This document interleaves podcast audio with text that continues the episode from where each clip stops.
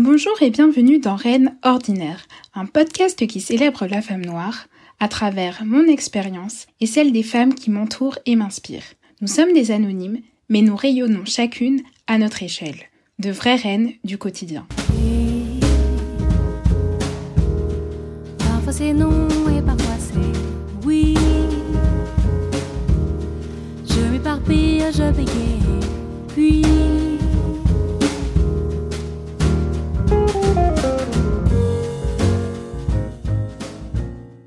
Aujourd'hui, je reçois Jacinthe. Jacinthe, c'est un peu la jeune tante qui, quand j'étais au lycée, avait la vingtaine. Donc clairement, on pouvait parler de tout, ou presque. Je suis super heureuse de la recevoir sur Rennes Ordinaire parce qu'on n'est pas du tout de la même génération, mais on a beaucoup en commun et son témoignage dans lequel j'ai beaucoup appris est très inspirant. Par contre, euh, pour cet épisode, je préfère vous prévenir, la première minute de son interview, des femmes qu'on aime énormément ont fait irruption euh, dans notre lieu d'enregistrement, donc on entend des petits bruits de parquet et euh, également au milieu de l'interview, on entend un motard, vous savez, les jeunes sur scooter là qui aiment lever leur roue avant.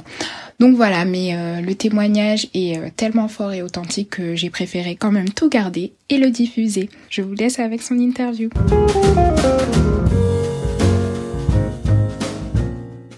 Jacinthe, est-ce que tu pourrais te présenter s'il te plaît?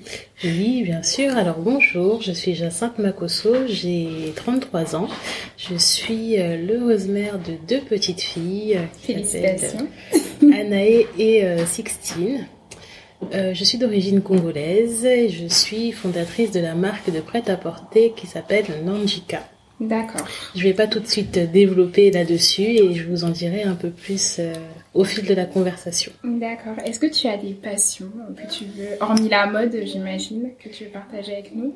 Oui, je suis passionnée euh, par, par la mode. Et euh, je suis passionnée également de do it yourself parce que ça j'adore ça. C'est vrai, qu'est-ce que tu fais toi-même? Alors je fais plein de choses euh, moi-même. En fait c'est c'est vraiment une une grosse partie que que j'aime bien parce que j'adore créer tous les jours et j'aime bien revisiter les choses. Et euh, bah, qu'est-ce que je fais? Je fais des bonnets pour euh, pour les cheveux. Je fais euh, souvent des meubles aussi. Je revisite plein de choses. Je fais de la peinture. Mais je savais pas tout je ça. fais de la, la déco. Enfin, je, je revisite plein de choses. Des fois, en fait, euh, même le jour des encombrants, je regarde toujours ce que je peux dégoter. Je ramasse un truc et je lui donne une seconde vie. En fait, c'est ce que j'aime bien faire. Et je suis fan aussi de culture africaine.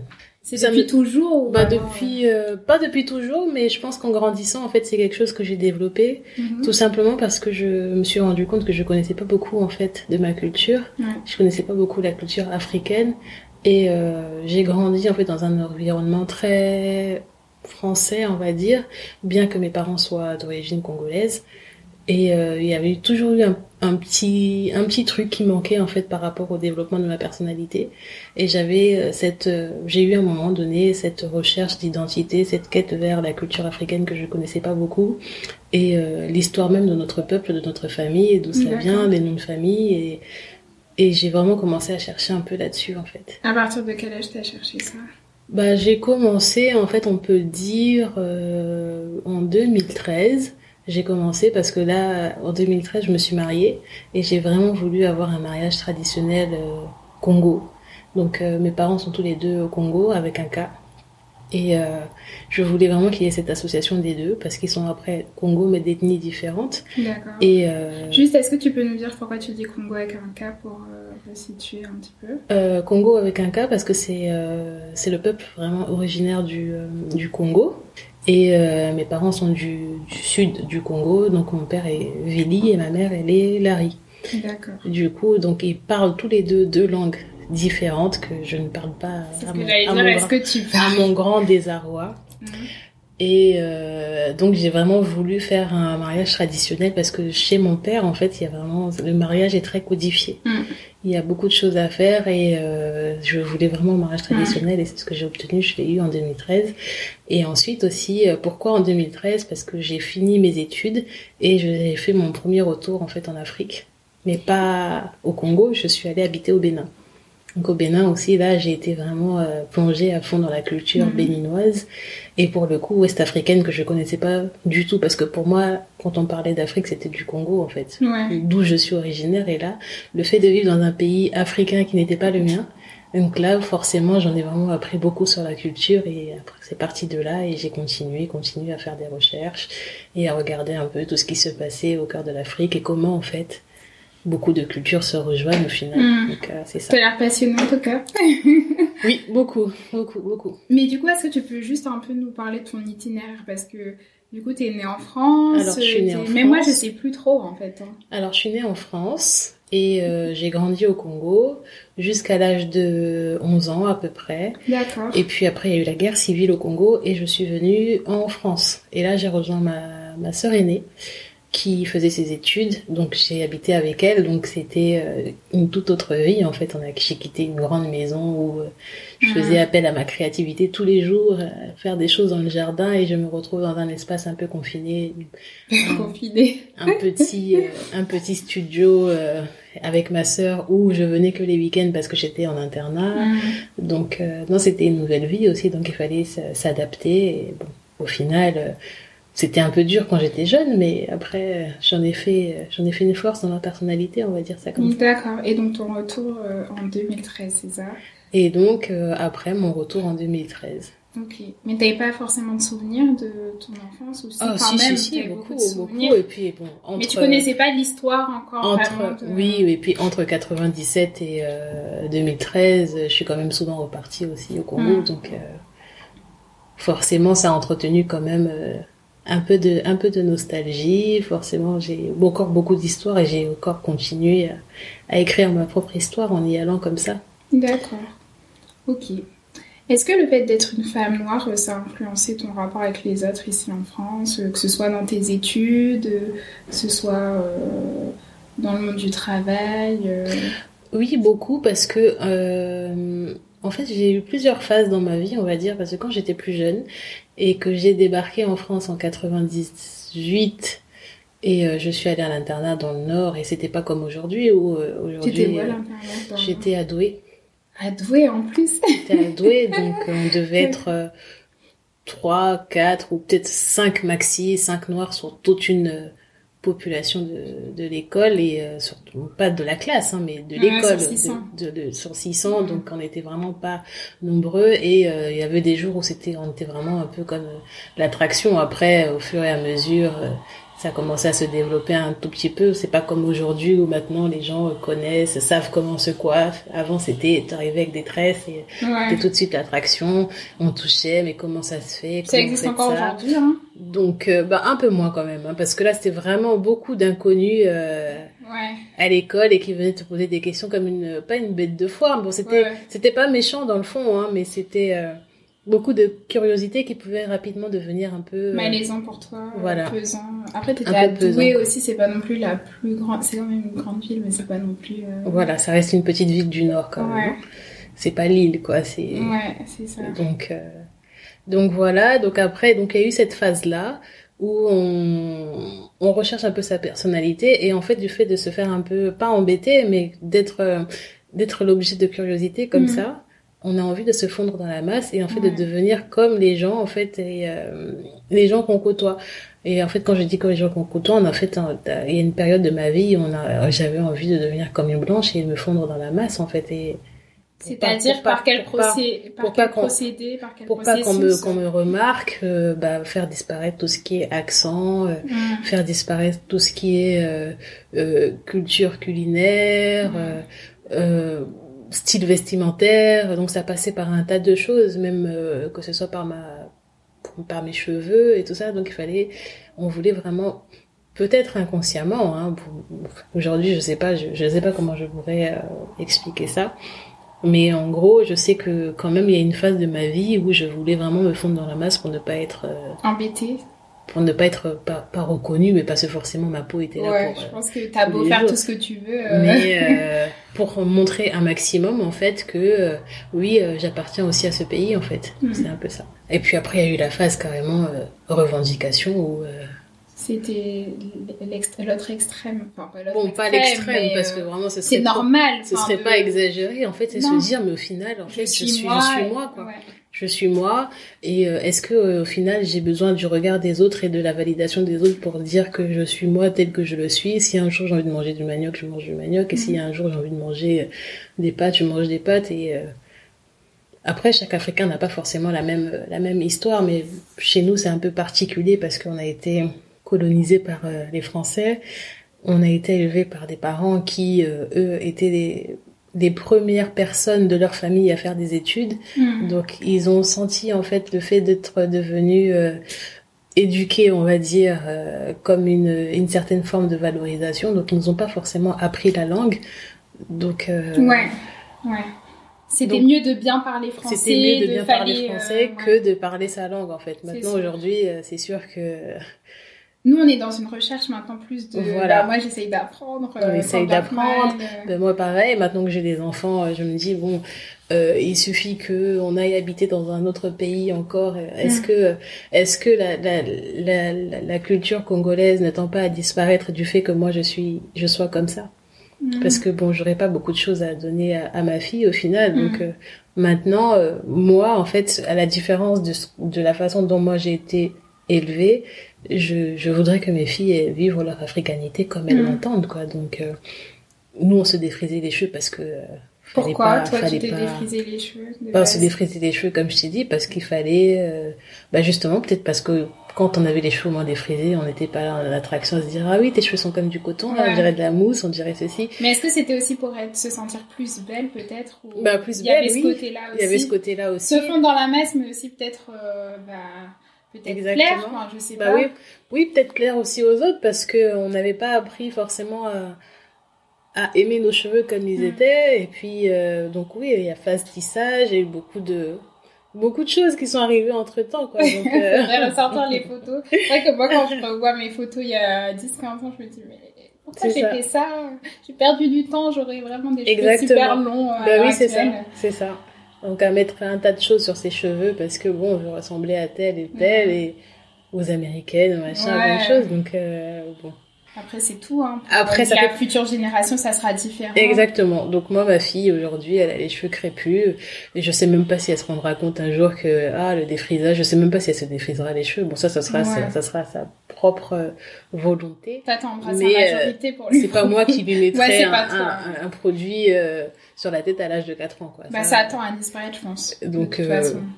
De toute façon, maintenant, quand on va dans les magasins afro, euh, Hmm. Ça se vend pas. On voit pas de, on voit plus beaucoup de, de frisons. Ils sont au fond, alors qu'avant c'était la euh, normalité. C'était ça. ça. le pire, c'est que c'était euh, 99%. Exactement. Justement, on était un peu choqués. Moi, je sais que dans ma tête, genre, j'étais choquée de voir des gens pas défrisés, limite. Oui. C'est super grave, ça. Mm. Franchement. C'est euh, vrai. C'est vrai. Maintenant, ça a pris tout son, tout ça a pris son, son temps, hein, parce Mm. que même, euh, je veux dire, euh, même là, il y a, il y a six ans, euh, sept ans, comme les premières nappies, bon, peut-être pas les premières, mais Ouais. Ça a commencé à se développer là. Ouais, ça fait ça, fait ça fait sept ans à peu près. Ouais, Enfin, en France, ouais, ça fait moins, de- ça fait moins de dix ans, quoi. Que tout le monde et que que le cheveu crépus est rentré dans sa normalité, parce qu'avant, mais pourquoi tu te défrises pas les cheveux? Mais pourquoi tu te coiffes pas? Enfin, tu vois, tu restes pas avec les cheveux comme ça parce que t'es pas coiffé quand t'as. C'est ça. Donc, euh, donc voilà. Ok, très bien. Alors du coup, euh, on va un petit peu parler de Nanchika, ta Mhm. marque, qui existe depuis quand Elle maintenant existe depuis 4 ans. Ah oui, déjà. Officiellement depuis 4 ans. Oui. Mais elle est dans ma tête de- déjà depuis plusieurs années. Après, je ne savais pas forcément comment les choses allaient s'articuler, comment j'allais, comment ça allait se devenir. Mais euh, bon, aujourd'hui, après, euh, ça prend, ça prend du temps en fait de Mm. matérialiser une idée, et de savoir comment on va faire tout un process, quel sera le business model, à qui je vais vendre, qui sera ma cible. Mm. Parce qu'à la base, euh, on se lance un peu dedans parce que c'est une passion, on a Mm. envie de faire des vêtements, on a envie que les gens achètent, et puis il y a un engouement, et puis c'est bien après que viennent toutes ces, tous ces mots, stratégie, plan, euh, trésorerie. Donc, euh, Ouais, oui. trésorerie. Donc c'est dans ma tête depuis, euh, depuis, depuis un bon moment, depuis un peu plus de dix ans déjà. Mais euh, j'ai développé l'idée, en fait, quand je suis partie à- en- habiter au Bénin, Mm. tout simplement parce que là-bas, euh, ils vivent en fait euh, différemment par rapport à nous. En fait, c'est très codifié. Ils portent beaucoup de pagnes. Mm. Ils font beaucoup de tenues euh, traditionnelles. Et euh, c'est ça, en fait, qui m'a donné envie de, de, de, de faire une marque de vêtements qui serait aux influences mêlées. En fait, ce serait un peu moi, mais euh, Mm. qui euh, parlerait de mes vêtements. C'est-à-dire une personne qui est ouverte sur le monde, mais qui vit aussi son africanité, qui, euh, qui, qui voudrait faire une marque qui parlerait de cette belle histoire qu'est l'Afrique et euh, enlever toutes ces barrières-là et se dire, bah, en fait, on va arrêter de construire des, des murs, on va faire des ponts. D'accord. Donc, en fait, c'est ça. L'handicap, c'est, c'est, c'est ce pont-là qui est entre euh, l'Afrique et le reste du monde. Si on Et pouvait y aller à pied, ce serait, ce serait par Nandika, le pont, le pont Nandika. Voilà.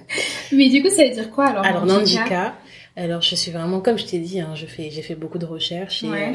T'as trouvé, ça t'a pris du temps de trouver le Non, nom? Non, non, parce que tu vas, tu vas comprendre pourquoi. Parce qu'en fait, à la base, Nandjika, c'est mon grand-père qu'on appelle comme ça. C'est mon grand-père qui s'appelle Nandjika.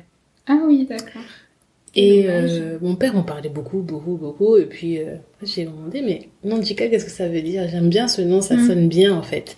Et euh, c'est là qu'il m'explique l'histoire de mon grand-père, qui a été un des premiers commerçants dans sa région, qui vendait des produits des Portugais, à savoir le vin, euh, tout ce qui est un peu euh, jambon, Mm. boîte et tout ça, enfin tout ce que les, les Portugais euh, mangent. Et lui, il vendait ça.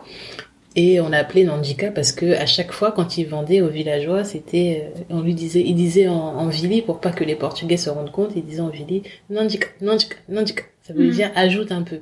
Donc comme c'était des fioles qu'il vendait et euh, c'était c'était des mesurettes en fait. Donc Mhm. euh, au lieu de mettre euh, 5 euh, millilitres, je ça comme ça, bah lui il rajoutait 7 en fait derrière euh, D'accord. derrière les Portugais et tout ça. Donc euh, à chaque fois c'était rajoute, rajoute. Donc c'est celui qui ajoutait. Donc l'handicap c'est ça, ça veut dire ajouter, ça veut dire faire mieux, ça veut dire euh, en, en français on pourrait dire en fait Se la- surpasser se ou- surpasser, se, se, se dépasser, euh, la valeur ajoutée, ce serait le, le petit plus en fait, ce qui fait la différence. Voilà, D'accord. C'est ça. Ok, très bien. Et du coup, toi, t'avais fait quoi comme étude? Alors moi, j'ai fait euh, un BTS commerce international. Ensuite, j'ai fait un master en marketing stratégique à l'INSEC, c'est une école de une école de commerce. Donc euh, c'est là que j'ai obtenu mon diplôme. Et puis euh, après ça, j'ai euh, bon déjà j'ai validé mon diplôme en alternance donc dans une boîte d'édition, c'était très sympa. Et après ça, j'ai euh, travaillé au Bénin en fait comme euh, responsable de marketing. Donc là, c'était vraiment très euh, Carré. très carré. euh, Ça te plaisait pas Au bout d'un moment, tu au t'es dit, euh, c'est pas fait, forcément en ce que au je bout d'un moment, en fait, c'est là que je me suis dit, en fait, c'est pas ça qui me me plaît, en fait, c'est pas ça qui, c'est pas ça mon moteur. Mm. Parce que, en fait, tu te dis, mais en fait, chaque matin, est-ce que ce que tu vas faire, ça te plaît? Est-ce que tu aimes ce que tu fais? Est-ce que tu, tu fais ce que tu aimes? Donc, Mhm. euh, c'est ça. Et euh, je me suis rendu compte que du coup, c'est pas ce que je voulais, en fait, que j'aimais pas ça. Mm. Donc, euh, les, les week-ends, j'ai commencé à, à, à coudre, à voir des artisans, à produire des choses. Et comme le Bénin n'était pas très très loin du Congo, donc je partais en week-end et je partais en week-end et j'ai commencé à faire des ventes privées. Mais ça a combien de temps en fait? Euh, deux heures et demie en, en, en avion. D'accord. Donc tu faisais souvent des week-ends? Donc je faisais souvent des week-ends et là je partais au Congo, je vendais Ouais. et je voyais qu'il y avait un boom et que les gens ils aimaient ça en fait. Et euh, je partais, euh, j'avais fait des petites créations, je mettais un peu mon argent, mon salaire et tout ça et je faisais des trucs. Et après je me suis dit mais en fait c'est ça que j'ai envie de faire. Et à la fin de mon contrat, euh, ils ont voulu me renouveler. J'ai dit non, je préfère me Mm. lancer, Prendre ma euh, route. prendre ma route. Ton chemin. D'accord. Et c'est à partir de ce moment-là aussi, je me souviens que tu avais participé à Brazzaville euh, Fashion Week. Brazza ça Fashion Night. Ah, Fashion Night. Brazza Fashion Night en 2015, ouais.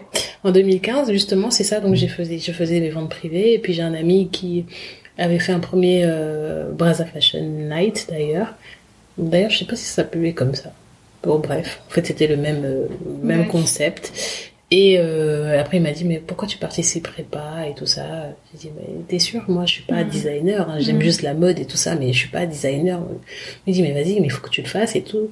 Il me dit, mais non, mais moi, je peux pas le faire. Après, vas-y, fais, fais, et puis tu verras. De toute façon, t'as rien à perdre à le Mhm. faire. Donc, je l'ai fait. Et euh, je me suis mise tellement à fond dedans, Annabelle, mais, oh, J'ai transformé mon salon en, en atelier, quoi. Ouais.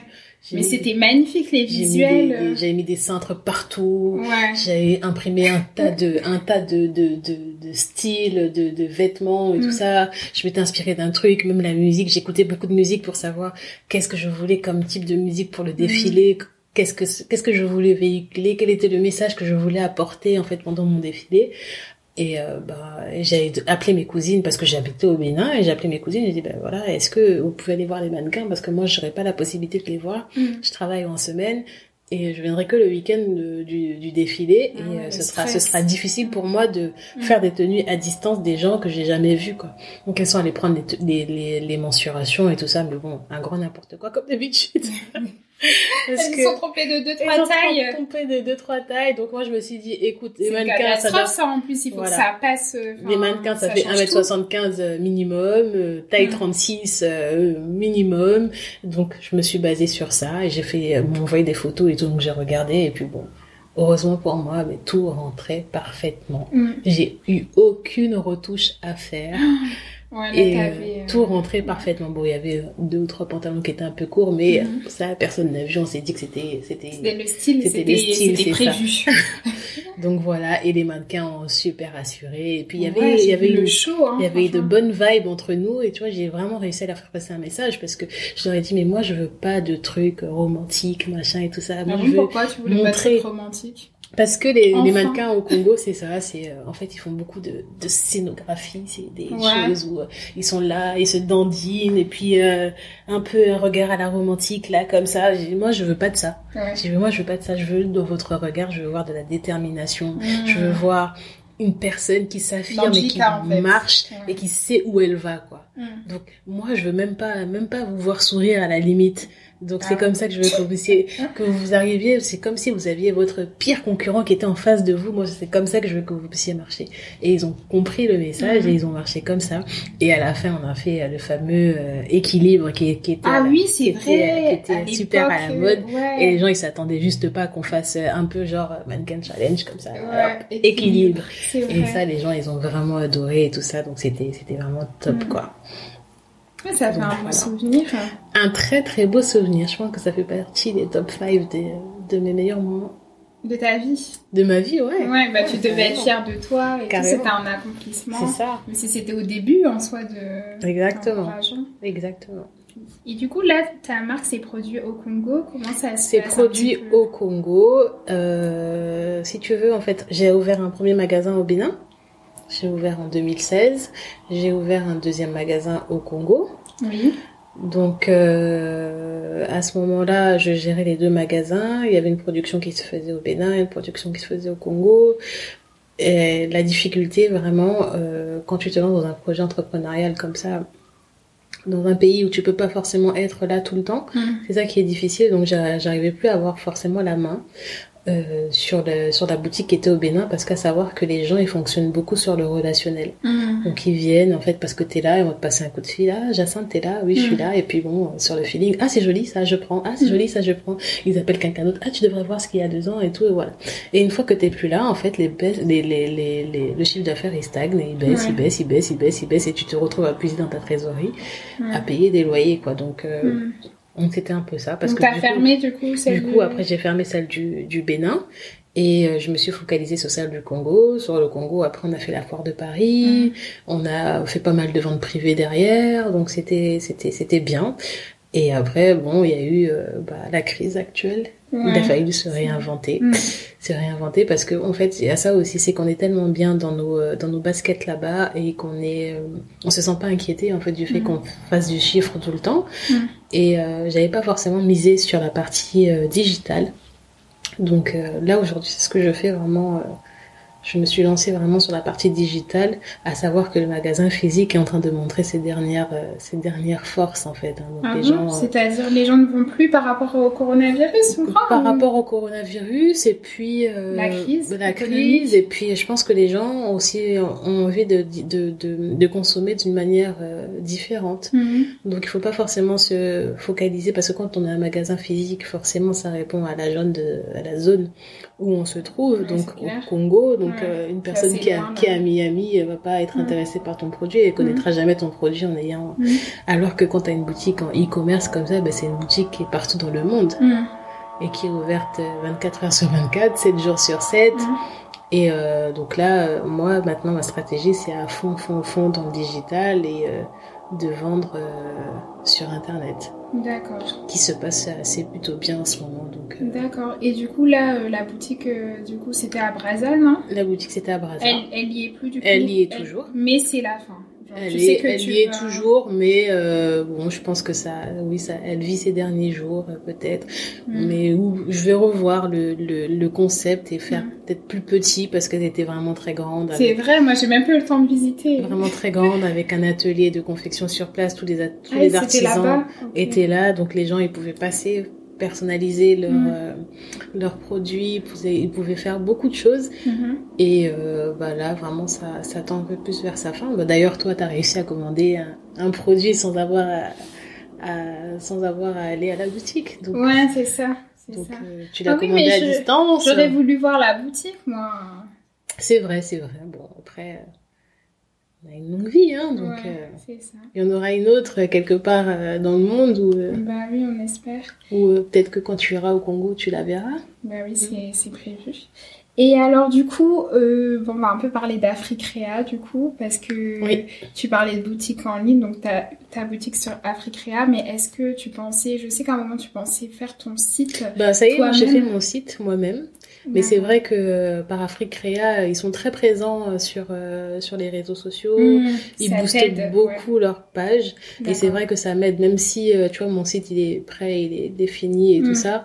J'ai pas encore un certain nombre, euh, j'ai pas encore une communauté assez engagée Oui, pour euh, vendre moi-même directement sur mon site internet. C'est des choses qui prennent du temps, hein, donc euh, il faut euh, pouvoir euh, conserver une communauté, Mmh. les intéresser Mm. par rapport à la marque et euh, faut pas se dire que c'est juste une photo que je mets Ouais. et puis les gens seront intéressés. Il faut qu'ils vont véhiculer une certaine image, une identité, raconter une histoire Mmh.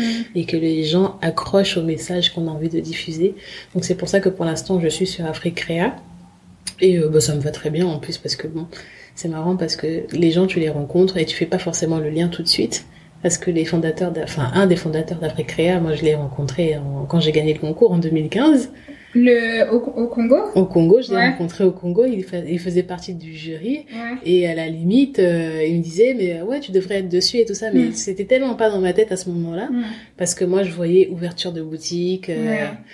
et je, ça a évolué au fil ça a du évolué temps. au fil du temps et je me voyais euh, parce que j'ai les gens j'intéressais les gens sur place en fait Mm. et je voyais pas forcément euh, vendre euh, un produit. Moi étant à Brazzaville à quelqu'un à Miami pour moi je matérialisais pas forcément l'idée là tout de suite à comment faire. Donc euh, c'était ça. Et euh, bon aucun regret hein. les choses se font en temps en temps et en heure. Donc là maintenant j'y suis. Donc ça se passe très bien. Donc tant mieux. D'accord. Et du coup, qu'est-ce que tu comptes mettre en œuvre pour avoir une communauté plus engagée, pour développer un peu tout ça? Est-ce que tu as déjà dans ta tête ton plan? Plan Bon, j'ai déjà mon plan plan. Je sais pas si tu euh, veux nous pas- je vais dévoiler pas- Je vais pas le dévoiler en totalité, hein. Mais, Mais euh, mais euh, oui, c'est ça, c'est de j'ai envie euh, maintenant de, de parler un peu plus de ce que moi j'ai appris durant toutes ces années en faisant ma Ouais. recherche identitaire. Donc c'est ça. Moi j'ai envie d'être une sur les réseaux sociaux, sur les coup? réseaux sociaux. Je suis une africaine qui vit maintenant en Europe, qui a vécu en Afrique, qui vivra Mhm. encore en Afrique. Et euh, comment je comment j'entends voir la mode africaine aujourd'hui. Donc euh, ça va être beaucoup ça en fait. Mais du coup, tu comptes retourner ou pas? Ou là, maintenant, tu te projettes vraiment Bah là, euh, pour l'instant, en je, je préfère être euh, à mi-chemin, on va dire, entre les, entre les deux, parce que vraiment, mon objectif, c'est vraiment de toucher le marché américain. Ah oui, commencé un tout petit peu, là, déjà. Et euh, bon, je vais faire quelques ventes privées. Bon, je ne dévoile pas tout tout de suite. Hein, je ferai quelques ventes privées là-bas. Dans l'objectif, toujours maintenant, de, de, de promouvoir le site internet, de promouvoir nos canaux de distribution. Et euh, pour moi, c'est plus facile d'être euh, en Europe, en France, que d'être euh, en Afrique. Enfin, Mm, d'être au. Congo, parce que bon, l'Afrique, c'est pas un pays, mais Ouais, quand je dis mais il y a plein de gens qui pensent que c'est un pays. Oui, c'est vrai, c'est vrai. Et on est fatigué de ça. Ok. Euh, du coup, juste, euh, toi, tu utilises quoi comme, euh, comme tissu? Alors moi j'utilise euh, beaucoup de Houdin, donc c'est une sous-marque de Vlisco. C'est Ouais. une marque de, de Vlisco. Du coup, c'est euh, hollandais aussi ou... C'est hollandais aussi, Ouais. mais en fait les motifs sont différents. D'accord. Les motifs sont différents. C'est, j'ai choisi ça pourquoi? Parce que c'est des tissus, c'est les premiers tissus avec lesquels j'ai commencé à, à travailler. Et puis, euh, bah, ça définissait assez bien en fait ma marque en fait. Donc on reconnaissait assez bien en fait quand j'utilisais moi ces tissus-là plutôt que le wax qui est assez répandu en fait. Ouais. Donc le wax, je l'ai vraiment consacré à tout ce qui était déco, euh, D'accord, ouais. Les poufs. euh, les poufs que je fais qui se vendent très bien d'ailleurs. Ouais. Donc en espérant que. Mais en même temps, c'est ingénieux, hein. Tes poufs là. euh, Oui, c'est vrai, c'est vrai. Et puis après, ça fait vraiment une pièce euh, unique en fait dans le salon. Voilà, il y en a Ouais. une là, mais Ouais. dans ma famille, je crois que tout le monde en a un chez lui. Pas toi encore. Bah ouais, c'est ce que j'allais dire. Et moi, je suis pas ta famille, peut-être. Non, si, il faut que je m'en procure un. Surtout la couleur, là, j'aime beaucoup. Mais bon. Ok. Donc ça, ça marche très bien. Donc ça, ça marche très bien. Ok. D'accord. Et du coup, je voulais savoir un peu ce que tu penses euh, du wax, euh, des tissus africains. C'est un peu compliqué, en fait. Bah, Moi, je suis un- peu en train de déconstruire ça parce que pour moi, le wax, du coup, c'est un tissu qui est africain par adoption du fait qu'il soit hollandais. Et du coup, des fois, on a l'impression, enfin, beaucoup de personnes en parlent, que le wax, justement, euh, c'est le tissu qui est le plus euh, valorisé et que au détriment des autres tissus africains Bah, qui c'est sont vrai. pas... euh, Au détriment des autres tissus. Mais après, moi, j'ai fait un événement qui s'appelait euh, Pagne de campagne. Oui, je me C'est souviens. un événement où euh, on a fait une levée de fonds sur euh, Ulule et la, la, la communauté congolaise a beaucoup œuvré pour que ça, ça puisse, Mhm. il puisse exister. Euh, du coup, on est parti vraiment sur l'histoire même du pagne. Hmm. On est parti sur l'histoire même du pagne et on s'est rendu compte que c'est vrai que le pagne, à la base, il vient d'Indonésie. Ouais. C'était euh, plus les Indonésiens qui en portaient. Avec euh, la guerre qui sévissait, donc les Ghanéens, on aura apporté beaucoup chez eux et les gens ont commencé à adopter ce type de tissu. Et c'est vrai que Lisco, je sais pas ce qu'ils faisaient à la base. Et donc ils ont vu en fait une opportunité commerciale. Bah ouais. Ils se sont dit, Ils bien, voilà. ils ont eu l'œil, hein, Euh, clairement. super, bah il y a des tissus euh, que, qui sont qui sont super aimés par euh, les, les gens là-bas, donc nous on Mm. va en faire un marché et on va Ouais. vendre. Donc maintenant, est-ce que euh, est-ce que du fait que ce soit produit par des Hollandais, ça veut dire que c'est pas un tissu qui est pour nous, puisque c'est nous qui sommes les ambassadeurs Oui, de cette voilà, c'est ça, c'est adoption. parce que bon, Ouais.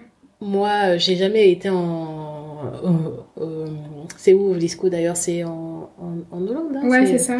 J'ai jamais été là-bas, mais je suis pas sûre qu'il y ait beaucoup d'Hollandais qui portent. euh, Ouais, c'est ça. portent, C'est euh, nous qui qui les portons, mais c'est Et plus. puis euh, après, on a été vraiment, on a vraiment développé la marque avec les Mm. nana, les mama, les nana Benz, qui euh, proposaient des motifs Mm. directement à, à Vlisco, hmm, qui par leur sens euh, commercial et euh, du design et tout ça proposaient directement à Vlisco. Donc eux, ils ont fait des pagnes en fonction de leurs directives à elles. Donc moi je trouve quand même que c'est une belle histoire et c'est elles qui ont commencé à vendre les pagnes euh, en Afrique, Hmm. en- au Bénin, au Congo. Donc c'est Mm. vraiment un, un commerce pour moi qui s'est développé et qui a mis la femme en avant. Parce que quand on connaît La femme cette- africaine la aussi femme qui a avant. participé, du coup, c'est pas juste euh, Voilà, des et puis- Hollandais qui vendent ce tissu Voilà. et nous qui l'achetons. Moi, pour voilà. moi, c'est les, c'est, c'est, c'est les, les Hollandais qui le fabriquent, mais pour moi, c'est, pour moi, c'est un tissu de chez nous parce qu'il est, il est codifié au final. Hmm. Parce que le pagne, euh, tu le prends, euh, le pagne quand tu es au Congo, euh, tu le prends quand tu vas aller accoucher.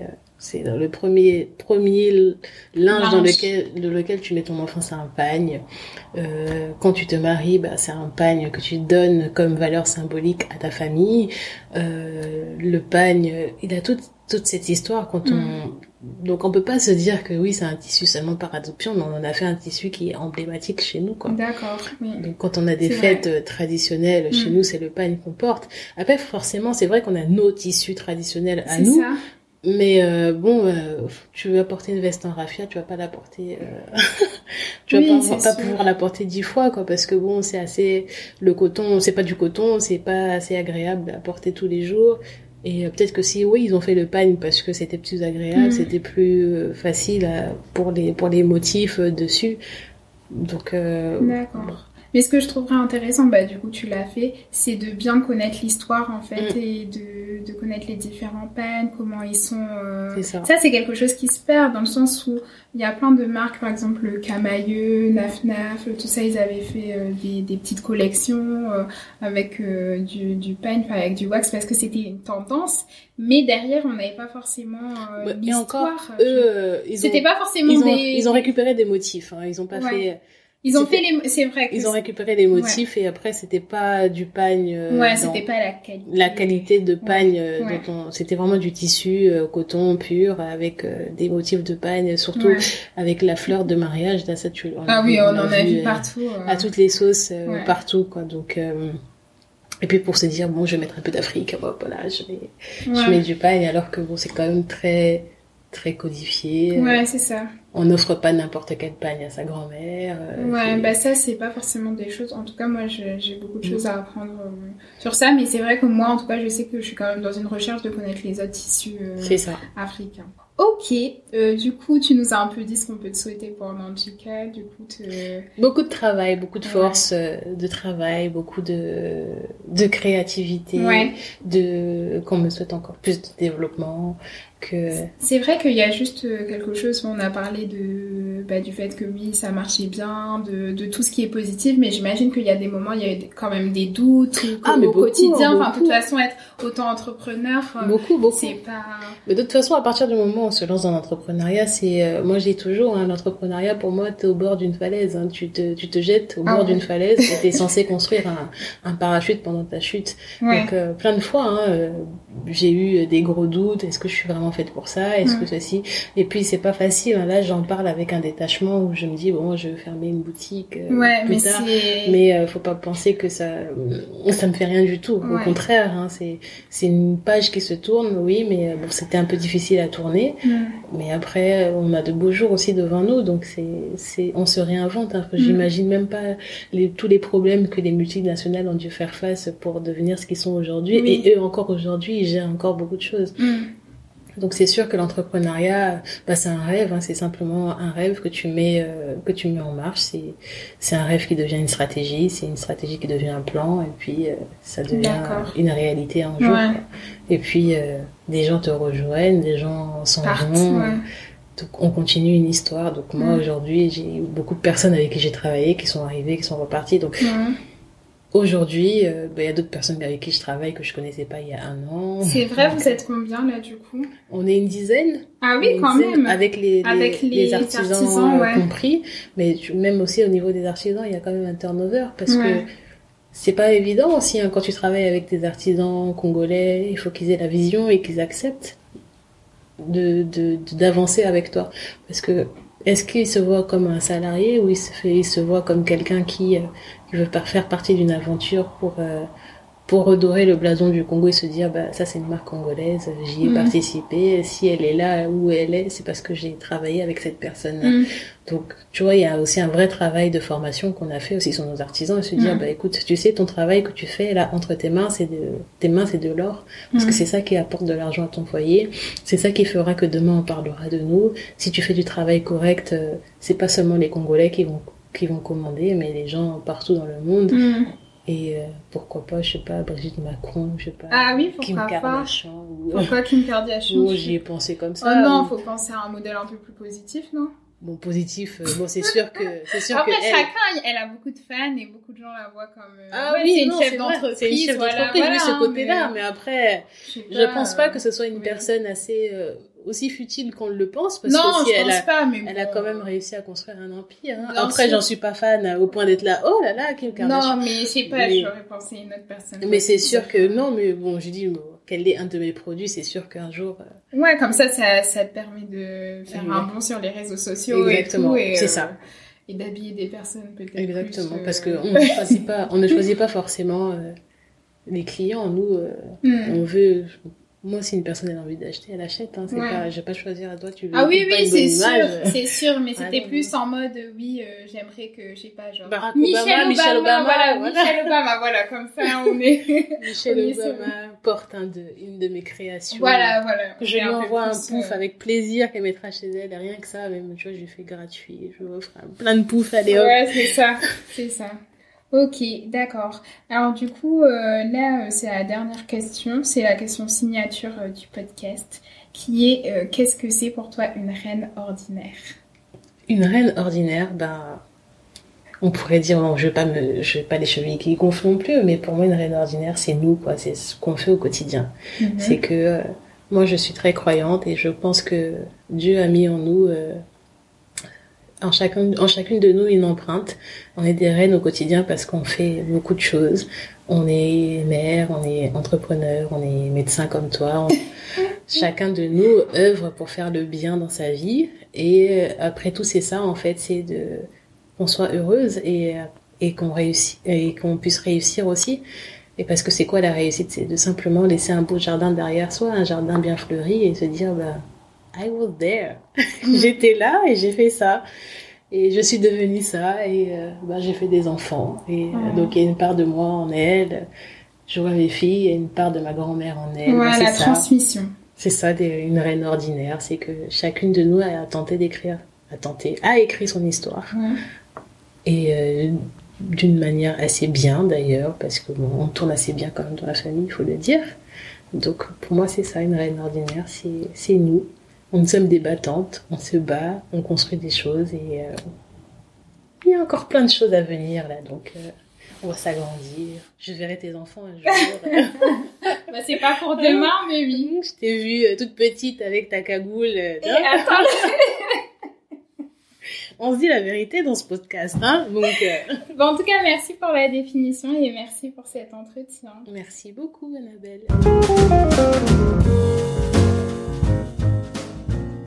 Merci beaucoup d'avoir écouté cet épisode de Reine Ordinaire. J'espère qu'il vous aura plu. Si c'est le cas, n'hésitez pas à interagir avec euh, moi-même ou les reines ordinaires que j'interviewe euh, sur la page Instagram du podcast.